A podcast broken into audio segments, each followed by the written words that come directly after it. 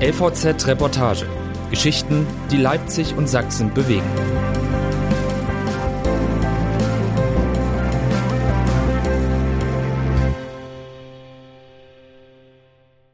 Wenn der Preis steigt von Denise Peikert. Weit mehr als zwei Euro kostet derzeit ein Liter Kraftstoff. Viele regt das auf, andere empört die Aufregung. Wie schnell sich am Sprit soziale Fragen entzünden und wen das besonders trifft. Auf halber Strecke zwischen Bad Düben und Leipzig, direkt an der B2, liegt in Krostitz eine Tankstelle. Pendler halten hier, Menschen aus den verstreuten Ortsteilen aus Mutschlena, Pröttitz, Kupsal. Es ist Mittwochnachmittag. Der Liter Diesel kostet 2,35 Euro und hinter dem Tresen im Shop hört eine kleine Frau mit roten Haaren den Plan der Journalisten, die Menschen hier zu fragen, wie sie mit den hohen Preisen zurechtkommen. Nehmen Sie sich Boxhandschuhe mit, sagt sie dann, und dass sie selbst in diesen Tagen schon viel abbekomme, ohne groß nachzufragen. Sie wirkt ernsthaft besorgt. Wenn einer wütend wird, gehen Sie lieber weg. Um mehr als 50 Cent ist der Preis für einen Liter Diesel innerhalb einer Woche gestiegen. Benzin kostete im Durchschnitt beinahe 40 Cent mehr. Der größte Preissprung aller Zeiten, schreibt der ADAC. Die einen finden, dass man deswegen jetzt die ganze komplizierte Welt vor den Preismasten deutscher Tankstellen erklären könne. Die anderen meinen, man solle eigentlich gar nichts an deutschen Tankstellen erklären, solange in der Ukraine Menschen sterben und Deutschland russisches Öl kauft oder wenigstens so lange nicht, wie sich alle immer nur für zu hohe Spritpreise interessierten und keiner für zu hohe Mieten. Steigen die Preise an den Tankstellen, regt das also alle auf, selbst die, die nur die Aufregung empört.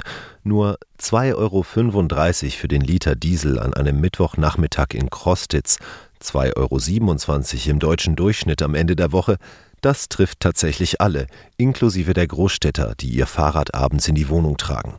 Denn die mit weitem Abstand meisten Dinge, die in Deutschland gebraucht werden, werden auf der Straße transportiert. 3,2 Milliarden Tonnen im Jahr. Vielleicht sagt der Handwerksbäcker aus Sornzig mit Filialen in Borna, Kitscher und Leipzig, gebe es wegen der hohen Spritpreise demnächst nicht mehr jeden Tag die ganze Palette vom Croissant bis zum Dinkelhaferbrot. Vielleicht, so die Verbände für Warentransport, gäbe es demnächst alles Mögliche nicht mehr, denn bei diesen Dieselpreisen könne man die Versorgungssicherheit nicht aufrechterhalten. Und vielleicht sagen die, die sowieso schon nicht immer alles kaufen konnten, was es so gab, lassen sie sich künftig lieber krank schreiben, als die 30 Kilometer zur Arbeit zu fahren. Lohnt sich nicht. Die Explosion, woher der Preisanstieg kommt. Wer mit Thomas Vogt über die Preise für Kraftstoffe redet, der muss sich nicht mit Boxhandschuhen wappnen. Deswegen also vielleicht lieber hier anfangen. Im Unternehmenssitz der Taxivermittlung 4884 in der Lützner Straße in Leipzig. Vogt leitet die Zentrale, einen Verbund von 108 Unternehmen und 270 Fahrzeugen, und er hat eine Tank-App auf seinem Handy geöffnet. Schauen Sie, sagt er, der Liter Diesel. 2,04 Euro gleich um die Ecke bei der Sprint. 2,19 Euro in der Merseburger Straße. Das ist wie weit weg? Zwei Kilometer Luftlinie? Vogt wischt noch kurz durch die App. Es wird nicht besser. 10 oder 20 Cent Unterschied in der Stadt, das kann mir keiner mit dem Ölpreis oder irgendwelchen Additiven im Diesel erklären, sagt er. Willkür, Mitnahmeeffekte, so etwas sei da bestimmt dabei. Der Preis an den Tankstellen ist schon vor dem Krieg in der Ukraine angestiegen. Der große Sprung nach oben passierte aber erst danach. Rohöl der Nordseesorte Brent hat sich in demselben Zeitraum, in dem die Preise an den Tankstellen nach oben geschossen sind, um mehr als 20 Dollar verteuert. Diesel und Benzin werden aus Rohöl gemacht und meistens, sagt Andreas Goltau, Experte für den Energiemarkt an der Universität in Erfurt, ziehen die Spritpreise dem Ölmarkt hinterher. Die Geschwindigkeit, mit der das gerade passiere, sei jedoch bemerkenswert. Ich kann mir schon auch vorstellen, dass es bei dem einen oder anderen Mineralölunternehmen Mitnahmeeffekte gibt, sagt Goltau. Dann zählt er aber Dinge auf, die beweisen, dass es das allein aber nicht sein kann. Der Ausstieg großer Ölkonzerne wie Shell aus dem Geschäft mit Russland sei teuer, die weitere Entwicklung in Osteuropa unsicher. Viele der Unternehmen bedienen sich neben langfristigen Verträgen tagesaktuell am sogenannten Spotmarkt, müssen aktuell also teuer einkaufen. Und beim Diesel gäbe es zudem einen besonderen Preistreiber. Die Menschen kaufen gerade Heizöl, das mit Diesel quasi identisch ist, sagt Goldtau, antizyklisch im Frühling und wahrscheinlich aus Sorge vor der Versorgungslage im Winter. Drei Kilometer zu Fuß, wen es besonders trifft. Zurück an die Tankstelle nach Krostitz. Viele hier wollen nicht über den Benzinpreis reden. Ein Mann verwendet in jedem seiner Sätze darüber mindestens ein Schimpfwort, aber Boxhandschuhe sind auch hier nicht nötig. Der Kraftfahrer einer Spedition tankt Diesel für 834 Euro und sagt, dass er die drei Kilometer zwischen seinem Wohnhaus und seiner Arbeit inzwischen zu Fuß geht, weil ihm Fahren privat zu teuer sei. Die Altenpflegerin, die Diesel für 25 Euro und einen Cent tankt, sagt, das mache sie immer so, weil ein nicht ganz voller Tank sie eher darin erinnere, Haus zu halten. Und der Baustoffprüfer tankt zwar voll und fährt auch weiter normal Auto, soll ich mit dem Kamel los, aber er kauft Lebensmittel jetzt häufiger beim Discounter.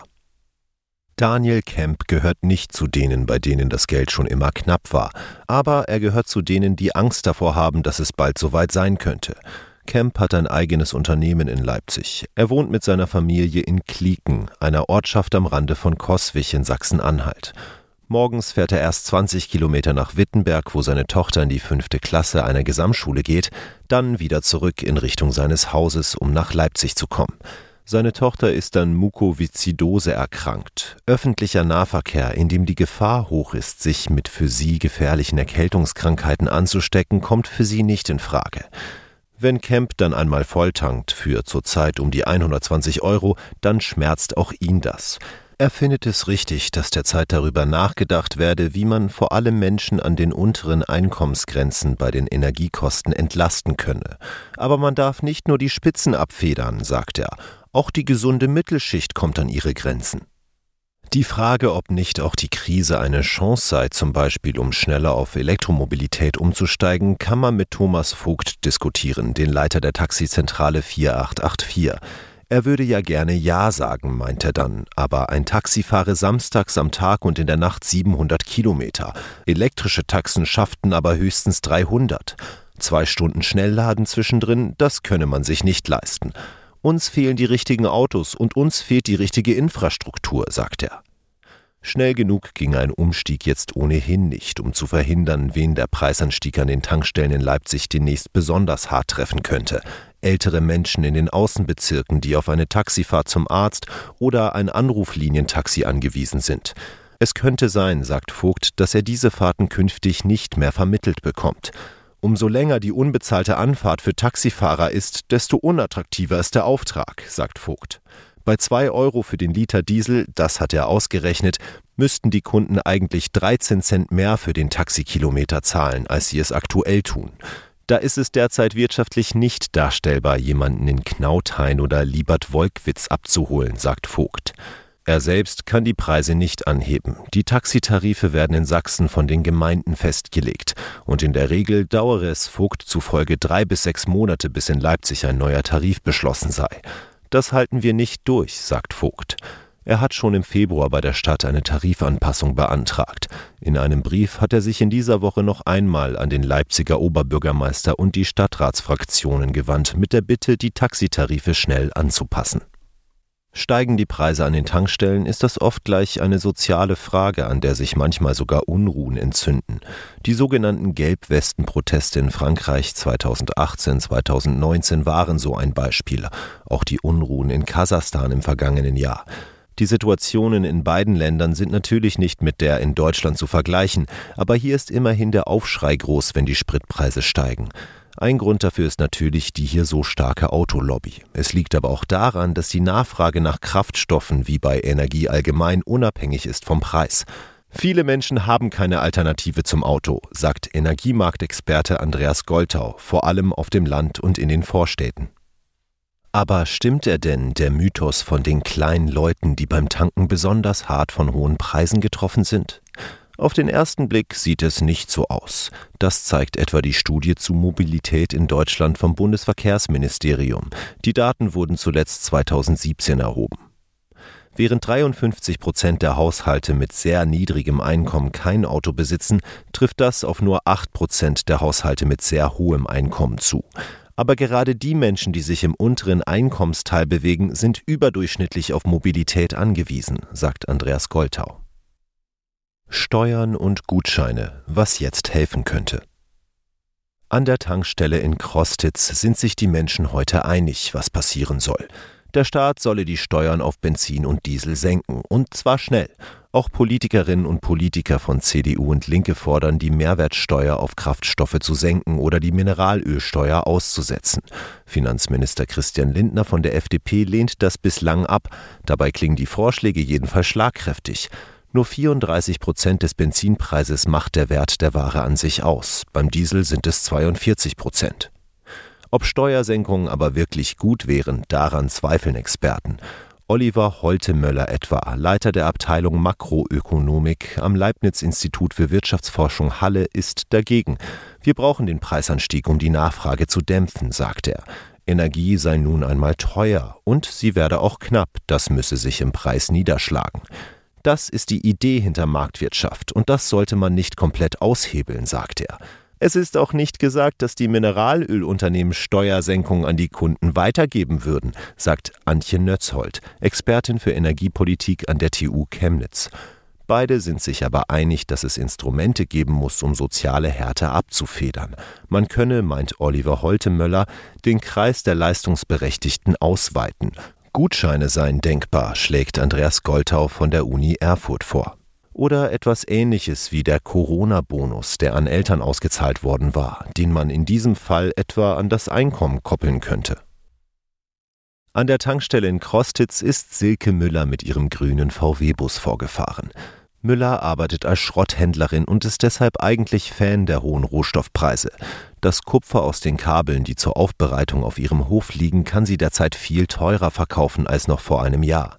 Andererseits, drei solcher Transporter wie den grünen muss sie regelmäßig betanken. 71 Liter Diesel füllt sie heute ein für 166,99 Euro. Müller war froh, ihren drei Mitarbeitern wegen der guten Geschäfte im vergangenen Jahr endlich einmal mehr zahlen zu können als nur den Mindestlohn. Wie es weitergehe, müsse sie jetzt sehen. Wirklich Angst macht mir aber, wenn der Diesel irgendwann rationiert werden müsste. Touren effizienter zu planen, das ginge noch, sie aber gar nicht mehr fahren zu können, das ginge nicht.